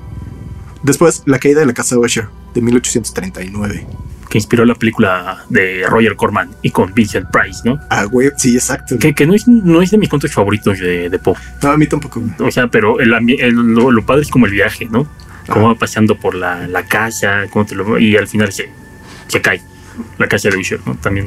Ujú. ¿Qué? ¿Se cae? Sí, la casa, la, sí, la casa, la casa en la caída de la casa de Usher se derrumba. No. Se, se- se derrumba. La caída. Edgar se Pero, vamos, Edgar se cae. cae. Edgar Allan Poe se cae. Está, está cool, güey. O sea, está, está chingona. De hecho, pues está súper misteriosa. Todos los. Este, este tipo de, de obras. ¿Cuánto tiempo tarda en leerlas, Chuck? Como unos 20 minutos, tal vez. Son cuentos cortos y unas cuantas páginas, ¿no? Entonces, De hecho, esa es una de las peculiaridades de, de Poe y fue uno de los precursores de este tipo de cuento corto y, y- y gótico, que son deben ser cuentos que te tardes poco en leerlo. Exacto. Algunos constan hasta de tres cuartillas nada más. Exacto. Y Sí. muy bien escritas, sobre todo. supongo que también influía que muchos eran publicados en periódicos. Seguramente. No, era como el espacio, hacerlo rápido y eso era lo que, lo que pasaba, ¿no? Y, y sí, lo es considerado como de los padres del cuento moderno, ¿no? Exacto, güey. Y además es considerado también del. Bueno, por muchos, de hecho, es considerado hasta el padre de la ciencia ficción. Por muchos. Porque él influyó muchísimo en Julio Verne. Ah, sí. Entonces, Julio Verne era súper fan, güey. Súper fan De Edgar Allan de Poe. Y entre otros, ahorita al, al ratito los, los, los platicamos. fans, ¿no? ¿Quién- platicamos era- quiénes, quiénes fueron influencias de Poe y, y quiénes, y a quiénes influenció Poe. Y quienes eran sus compadres. Sí, por, por el momento vamos a platicar sobre el doble asesinato de la calle Morgue. Bueno, ya antes de pasar a ese, yo sabía que también él es considerado el precursor de la novela policíaca, Sí, del thriller policíaco y La de la-. Eh, del dete- de- detectivesco, tienes razón. Eh, entonces, hay un autor, por ejemplo, John Katzenbach, que ya hemos mencionado en este podcast. Él tiene mucha novela policíaca y también Stephen King. Entonces, digamos que de cierta forma, Edgar Allan Poe eh, fue una influencia para ellos. Edgar Allan Poe eh, fue influencia para ellos. eh, fue, pues realmente fue el padre de, de esta literatura de, de terror que, que conocemos así como tal hoy en día. Ujú. O sea, fue el, el padre, aunque ya antes habían ciertos escritos y cierto, ciertas personas que, que manejaban un poco el tema, pero nunca como la forma que Poe le dio al, al, al Sí, terror. estabas hablando, perdón, de el asesinato de la calle, los asesinatos de la calle Doble asesinato Morgue. de la calle Morgue de uh, 1841. Eh, seis de mis favoritos. Sí, güey, está súper bueno. Súper bueno. ¿Qué nos y- puedes decir de eso, Toño? Y de los más famosos, ¿no? De También. los más famosos, güey. Ajá. Nos introduce con el, aquí por eso dicen de la policía, ¿no? El inspector Dupin. Ajá. Y es un personaje que se va a replicar en otros cuentos también de Poe. O sea que Poe también tenía su, Su su Poeverse. Su Poeverse. el Poeverse. El Powers, ¿no? bueno, que de hecho, ay, se me fue. Pero bueno, es un cuate que resuelve los misterios con pues, deduciendo, con la inteligencia, este, fijándose en los detalles, ¿no? Una especie de Sherlock Holmes. Sí, influyó directamente a, a Sherlock Holmes. Sherlock Holmes eh, para esa época todavía no existía. No influyó, sí, exacto. Es como eh, Arthur Conan Doyle es como, ay, qué padre está esto, vamos a hacer algo por ahí. Ok. Y para que naciera Sherlock Holmes. ¿De qué trata el doble asesinato de la calle Morgue? Pues justamente hay un doble asesinato. Hay una calle que se llama calle Insurgentes, no, Morgue, calle Morgue. y, ocurre un asesinato que, que- que son Mamá dos personas, tres personas, Son dos personas. dos personas diríamos que es doble. ¿Ok? Entonces ocurre un asesinato y pues nadie sabe qué pasó, ¿no? Las circunstancias son demasiado irreales, Ajá. demasiado fantásticas para que puedan... Y, y muy y brutales. Brutales. De- Llega la también- policía. Ujú. Llega la policía a raíz de, de un llamado, ¿no? Le encuentran todo cerrado. Encuentran en ese momento también que está pasando un desmadre. Este. escu- escuchan los gritos, escuchan como cierta. pues, que hay alguien ahí. Pero cuando entran, ya est- están muertas madre e hija que vivían en ese departamento, digamos. Y encuentran que todo está cerrado por dentro. Entonces no saben qué chingados pasó. La, la, la mamá está casi decapitada, güey. Y pues de hecho te cuenta cómo le intentan levantar y se le cae la cabeza, güey. Sí, son, o sea, bastante impactante y brutal, ¿no? Y la hija está metida en la chimenea, así atorada en la chimenea. Como un cotonete. Ajá, entonces, sí, no, y dije, no, oye, es que pues, es Como un- una fuerza in- increíble, lo que, o sea, se requirió muchísima fuerza, velocidad, Ahí todo está hecho de mierda. En el departamento está Ajá. todo caído. y no, Ah, es, es la horrible. señora acababa de sacar dinero de su pensión o algo así. Del cajero. pues el cajero de aquel entonces. Pero ahí estaba completo. Ahí estaba el dinero, estaban pues, sus cosas, güey, la ropa y lo poco que tenían. Entonces, pues dicen, güey, pues no fue un robo. ¿Qué chingados fue? Todo está cerrado. ¿Qué pasó aquí? Y ya llega Dupin y a ver, a ver, chavo, vamos a ver qué, qué sucede. Y lo deduce. ¿Damos spoilers o Eh, les, les arruinamos es, un, el cu- final? es un cuento de escrito en- 1841. Y de muy poquitas páginas y que ha sido parodiado y referenciado en muchísimas obras. Sí. En particular este, la de mm, La Liga de los Hombres Extraordinarios, el cómic de Alan Moore. Mm. Pero bueno, al final resulta que es un orangután. El que mata. El que, el que mata a estas mujeres, ¿no? Que en su desesperación de ocultar su crimen, esto también es lo. lo, lo feo del cuento, ¿no? Sí. que es como siente vergüenza por su travesura, o- entre comillas, ¿no? Y, y quiere ocultarlo, quiere esconderlo. Como cuando eres niño y derramas algo y lo escondes bajo la alfombra, no rompes el florero y va, y lo hace él, por eso metió a, a esta mujer en la chimenea. Por eso y por pinche miedo a que no se lo latiguearan, güey. Sí, sí, sí, sí. Porque pues, se supone que el, el marinero que lo llevó ahí, este, o sea, ¿de dónde salió el pinche orangután, güey? De un marinero. ¿Y cómo se van a, eh, como Mm. juntando todas las cosas, güey? Un marinero en sepa dónde chingados a- agarró un orangután y lo llevó para venderlo, se le escapa y es este desmadre. O sea, tal cual. Sí, es una gran historia. Tiene Y en muchísimas. París, justo esto sucede en París. Cambiamos de historia. El pozo del péndulo de 1842. También inspiró una, es espeluznante, güey. Una buena película de. Roger Corman ¿Cuál? y Vincent Price, El Pozo del Péndulo. Ah, sí, sí. No, o sea, pero ¿inspiró una película o le hicieron película? Le- eh, No, inspiró. Ah, Sí, porque estas Tiene otro películas. final. Sí, tiene otro final y lo desarrollan más porque son cuentos como de 3, 4 páginas y son películas de hora y media, ¿no? Entonces tienen que agregarle muchas más Sí, claro. cosas. Es este. De hecho, más es, aquí sí es como inspirado. Sí. Que de hecho, eso está bastante importante porque lo que platicamos justo en la sesión de Roger Corman, que se basaron mucho en los relatos de Poe, en sus narraciones extraordinarias. Ah, de hecho, hacen como amalgama, hacen como referencia a otros cuentos de, de Poe. Ah, Entonces, sí, un poquito también como hizo la película El Cuervo, ¿no? También así como van metiendo otras historias para. Ah, buenas películas, de las mejores de Corman de estas. Pero bueno, Sí. sigamos hablando de Poe. la máscara de la muerte roja. Esa historia me gusta mucho. Esa es muy buena historia, tiene mucha relevancia ahorita, ¿no? Ah, sí. Ahorita Es Sí. de las más, este, un grupo de gente rica, poderosa y este cuate próspero. Y que se encierran en, un, en una fortaleza dejando fuera esta enfermedad aparentemente. Ujú. A la perrada la dejan afuera Que, por cierto. Hablando un poquito de esa, a Poe desde niño le gustaron mucho las mascaradas. Mucho, le encantaban. Y ves que la máscara de muerte roja, todo sucede en una mascarada. Ujú. En un evento Sí. en donde todos tienen que llevar antifaz Ujú. máscara. El mundo está en llamas y a estos güeyes les vale verga y, hacen su, su mascarada, ¿no? Ujú. Y, y- y que piensan que están seguros, están aislados y pues a todo el mundo le llega, ¿no? Exacto. Eh, Creo que ahí la, la moraleja eh, es justamente esa. O sea, no importa, no importa que- cómo le hagas, o sea, si te toca, te toca. Y de una u otra forma va a llegar la muerte por ti. Claro. Y, Regresando, regresando un poco al pozo del péndulo. y- ustedes que sacaron sus fotos en Tulum hace como un añito, em, lean esta historia, ¿no? Sí, léanla. que, que nos esté escuchando y haya algo parecido, pues cheque, ¿no? No sean cabrones. No sean cabrón. no sean como próspero. Ah, el pollo y el péndulo. Este también tiene un final medio jalado, ¿no?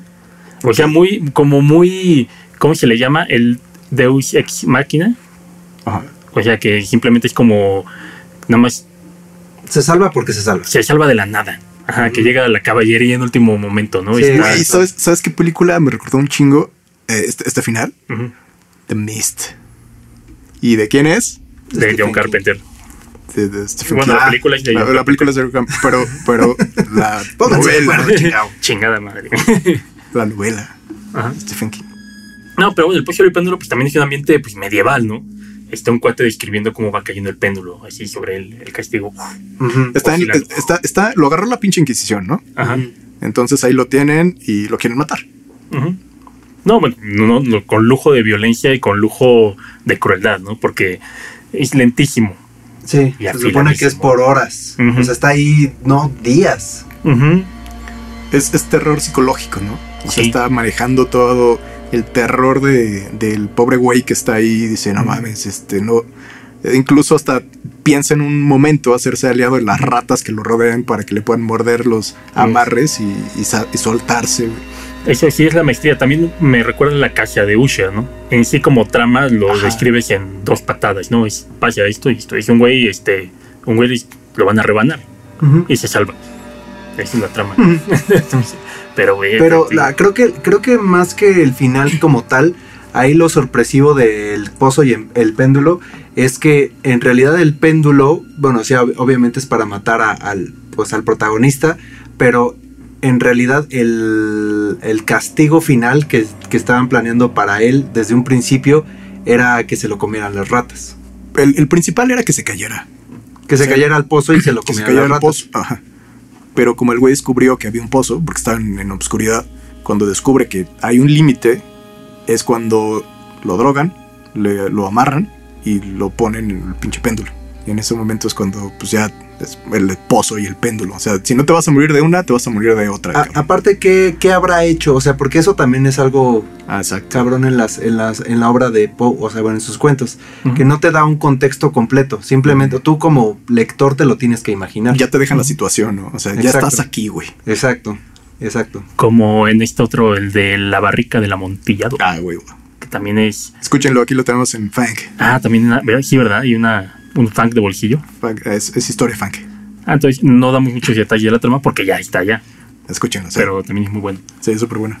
El gato negro, publicado en Filadelfia en 1843, amigos. Ese es de mis favoritos, El gato negro. Por, pues por eh, la, justo lo que decíamos en un principio de esta sesión, eh, tenemos un protagonista que en un principio parece una buena persona, pero poco a poco va dejando ver su verdadero ser, ya sea motivado por el alcohol, por las drogas o lo que uno quiera, ¿no? En la historia creo que te lo dejan que es por el alcohol. Y la forma en la que deja, deja caer toda su ira Ujú. en un pobre gato que el gato pues no tenía ni la debía ni la temía, aparte era de los pocos seres que, que realmente sí le tenía un, un cariño sincero. Eh, pues está, o sea, la, la- la figura del gato creo que en, en sí eh, representa la muerte. Ok, sí. O sea, más que un gato como tal, eh, representa la muerte. Y el cómo, cómo este güey lo, pues, lo, lo, lo- lo- ¿cómo se dice? Lo, lo mutila también es algo así que dices, ah, no mames, pinche culero. Y ahí vas viendo cómo poco a poco este güey se va transformando de una persona decente a un pinche maníaco que mata a su esposa con un hacha. Y que a, a pesar de eso, lo único que le importaba era que el gato lo dejara en paz. Aparte, intentó matar al gato y mató a la esposa, ¿no? Sí, intenta, exacto. Y lo único que piensa es en, en esconder el cuerpo de la esposa. Y lo hace en la, en la pared de, de su casa. Y, y, bueno, esto es- son los detalles que le gustan a los darkies, ¿no? Mm. Es lo que la traía, por ejemplo, a otros escritores que eran contemporáneos, que era Baudelaire, Ajá. que es Sí, esta- le encanta. Güey, es súper fan de Poe, güey, de hecho. Sí, son muy influenciados, se, se escribieron, llegaron a escribir. Sí, ¿no? sí, sí. Se contactaron y todo. Y bueno, Baudelaire es el poeta maldito por excelencia, ¿no? En tipo. eh, escribía sobre el lado oscuro del alma humana, la- la- sobre la decadencia, la podedumbre, la locura, sobre lo, lo malo, ¿no? Y no querían como sublimar los sentimientos, ¿no? No querían hablar de hacer, escribir sobre héroes, querían escribir sobre gente Mala. rota, gente mala, gente, querían explorar todo eso, ¿no? Y pues es un gran ejemplo el gato negro, ¿no? Sí. Pues, los primeros, bueno, lo- los llamados también como antihéroes. ¿no? Son personajes que, pues, francamente, no invitarías a, a tu casa. En tu fiesta, Ni güey. les presentarías a tu gato. No, no invitaríamos al del gato negro, no lo invitamos a una sesión de funk, definitivamente, ¿no? Lo mencionamos, pero no. No, No, no, eh. le, no le dejarías a Yagua un día. güey. No, no, no, no, para nada. De hecho, cuando estaba leyendo mi, eh, esta, o sea, ya lo había leído hace mucho, pero lo volví a leer para la sesión. Yo tengo un- una gata que es negra y se me puso en el regazo mientras justamente estaba leyendo este cuento y yo, ay no, pobrecita, yo no te haría eso. Irónico. Así que el- el- la moraleja de esa historia es no seas un culero con tu gato. o con los otros seres vivos. con, lo- con los peces beta, sí. Esos son culeros. Con los charales. eh, No, no es cierto. Con los pelatos. Aquí el, último cuento que tenemos para, para platicarlo, El corazón del ator. 1845 fue escrito. Y de hecho de aquí vienen también varias, Pum, pum. este, en la cultura pop tenemos varias este, pues, nociones, Referencias. referencias. Ajá. La que, la que más me viene a la mente es la de los Simpsons. Sí, güey, a mí también. Es que, güey, hacen muy, muy buenas referencias. De hecho, pues ves, se avientan todo, todo el poema del cuervo güey, en, en un capítulo de la casita de los horrores. Sí, de hecho. Y, Y o sea, todo el cuento, bien, cuento narrado como tal. Y en inglés también. O sea, en inglés sí se echan la prosa y todo eso. Pero ese del corazón del ator es una gran historia y tiene un final sorpresivo. Eh, pues volvemos a- al- al protagonista, este, pues que está loco, que se des- que desquita su, su ira con, pues con alguien inocente por algo que no le parece o no le gusta. Sí, como mencionaste, eh, no se sabe cómo viven juntos. No se sabe ni siquiera El- qué relación tienen. Si Ah, es, su- te- si es su exacto. hijo, si es su nieto, si es su empleado. Tenemos dos personajes, un anciano y un joven, ¿no? El anciano es el que vive ahí en, bueno, los dos viven en la casa, pero él es el que tiene el ojo que le molesta. Tiene un ojo de vidrio, ¿no? Yo, yo entiendo Pues que es, es un más, ojo más, falso. más bien, más bien parecía como, como si hubiera estado como ciego, ¿no? Como, si tuviera, sí, como con catarata, como con cataratas, o alguna herida, Exacto. alguna- no sé, algo. pero le molestaba un chingo y de hecho lo dice. Yo no tengo nada contra el viejo, pero ese ojo. Ah, sí. Oh, y también ahorita que dije, no, que está loco, pero el protagonista, el narrador, dice, dirás que estoy loco, pero ¿cómo puedo contar esto con tanta calma si estoy loco? O sea, el mismo protagonista te hace a ti, lector, eh, um, esa, esa, ah, ¿cómo se le dice? Es que- énfasis, énfasis en que no está loco. sí, no, y un narrador que trata de, de convencerte, de truquearte, de, de- de mentirte, ¿no? Ajá, de decirte por qué lo hice y pues, tú hubieras hecho lo mismo en mi lugar. Pues este le llamaba el ojo de buitre. Y de hecho está cabrón porque también te va contando qué, qué hace como día con día y que lo espiaba en las noches, güey. Para ver si el ojo lo veía y tener así un motivo para matarlo, güey. O sea, así como que le abre la puerta y, y te dices, me esperaba ahí horas, güey. Y que hasta que viera que el ojo, pero siempre lo encontraba durmiendo. Dormido. Y pues yo quería que me viera, güey, porque si me veía, pues yo decía, ya te chingaste, güey, te voy a matar en este momento. Que lo termina haciendo, güey, pero, pero sí. diferente, ¿no? Lo mata y, y, y al momento que lo mate, pues justamente llega este, o sea, avisan a la policía que hubo un grito y unos pedos. Llega la policía y dicen, ah, es- escuchamos gritos. ¿Qué pasó aquí? Y este güey ya había descuartizado el cuerpo y lo había guardado abajo del piso, en las tablas. Ey, Sí, y, y que parece, sí, da la sensación de que el tipo está haciendo trampa en el solitario, ¿no? O sea, como que dije, quiero evitar hacer esto, pero lo termina haciendo. Se termina convenciendo solito de... Digo, es lo interesante del, del cuento. Y, y de hecho guarda mucha similitud con el gato negro porque prácticamente tienes el mismo crimen de matar a una persona y esconder su cuerpo en alguna parte de la casa. Pues entre las pues tablas o entre la pared. La niña de, de este el doble asesinato de la calle Morgue. Ah, Lo exacto. meten y la met- el, barril de amontillado Ujú. Sí. lo emparedan el pendejo. O sea, también eh, como que tenía eso muy, muy notorio, ¿no? En toda su, su trayectoria. Ujú. El querer salirse con la suya, la culpa, la, la vergüenza, o que hiciste algo por impulso, no sé. Algo que por impulso pareciera, o sea, y uno pensaría que el, eh, que el asesino está arrepentido, pero en realidad eh, con toda la calma del mundo trata de cubrir sus huellas. Exacto. Y aquí, pues el, el, el twist es que cuando llega el- la policía, este mismo güey de la policía ya se iba, ¿no? O sea, Sí. revisa y dijo, güey, aquí ya no hay nada, pues, no hubo nada, adiós. Hasta ya tenía coartada, ¿no? Dijo, ¿y el viejo en dónde está? Ah, se fue de vacaciones. ujú. ¿Cuándo regresa? ¿Quién sabe? Ajá. Y pues el pendejo empieza otra vez, ¿no? Como, como el, dentro de su mente, güey, así que sentía que palpitaba algo, güey. Ah, no, pero ya me acordé. eh, cuando va a matar al viejo, empieza a escuchar. Realmente ya no era el ojo, sino que era, era el corazón, corazón. El, el palpitar del corazón, que él lo sentía en, dentro de sus eh, tímpanos, como se escuchaba, y él decía, esto es lo que todo mundo lo va a escuchar, será mejor que lo detenga, y ahí es cuando lo estrangula. ¿Lo estrangula? Sí, ¿no? Estoy Mm, casi con- seguro que sí. Sí, lo asfixia. Mm, Y, y, pues te digo, ya estaba el cuerpo cachitos. Pero pues ese corazón para él sigue latiendo abajo de, de las tablas. Según hasta. Es, es- eso está poca madre en lo de Lisa, güey, cuando hace su experimento, güey, del corazón delator. ujú, Y pues su, su maquetita, güey, con, con el corazoncito latiendo Ah, sí. y que se mueven todas las tablas. Sí. Y pues finalmente este cabrón pues es el que dice, no, ahí está, güey, ahí está, ya. Y Y en- que deje de latir. Y hablando de Los Simpson, en el capítulo pasa lo mismo, que a Lisa le empieza a carcomer el remordimiento y ella misma veía como las tablas del piso se levantaban con el al ritmo del palpitar del corazón. Un- Una sensación como cuando uno de repente en la mañana le sale un barro y, y va por la no, o sea va por la por la calle pensando que todo el mundo se va a fijar en ese barro ¿no? cuando Sí. en realidad no no estamos lo único que tiene el barro en la mente decimos nosotros no Sí, bueno, con su debida proporción, pero sí, toda algo así. proporción guardada pero sí, sí, al final hay cosas que nada más nosotros en nuestra mente solo tenemos nosotros no Exacto. y, y no se preocupe y piensan ah no se va a fijar en esto se va a fijar y no nadie Exacto. digo no falta el culo también que diga ah el barro pero bueno esa es otra cosa no Sí.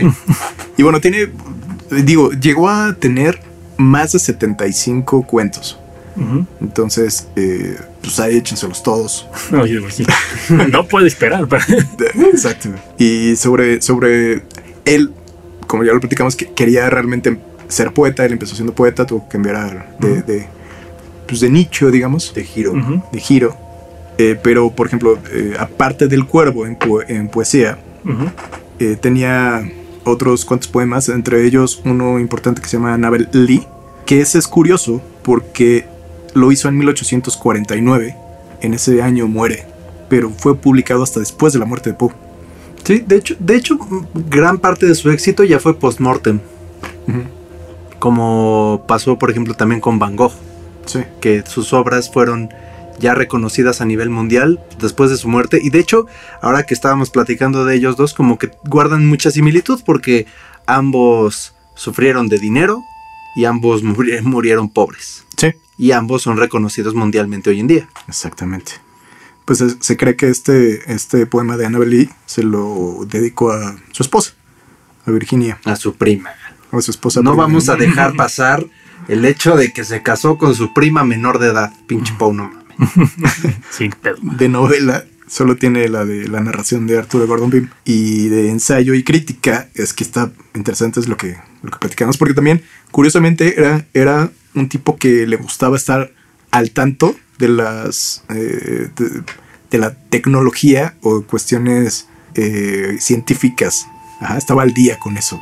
Entonces sabía un chingo. Y entre esos eh, ensayos y críticas escribió Filosofía de la Composición, que esta está importante porque te, te dice cómo, cómo escribir, cómo, escri- cómo hacer un, un- un escrito, una obra.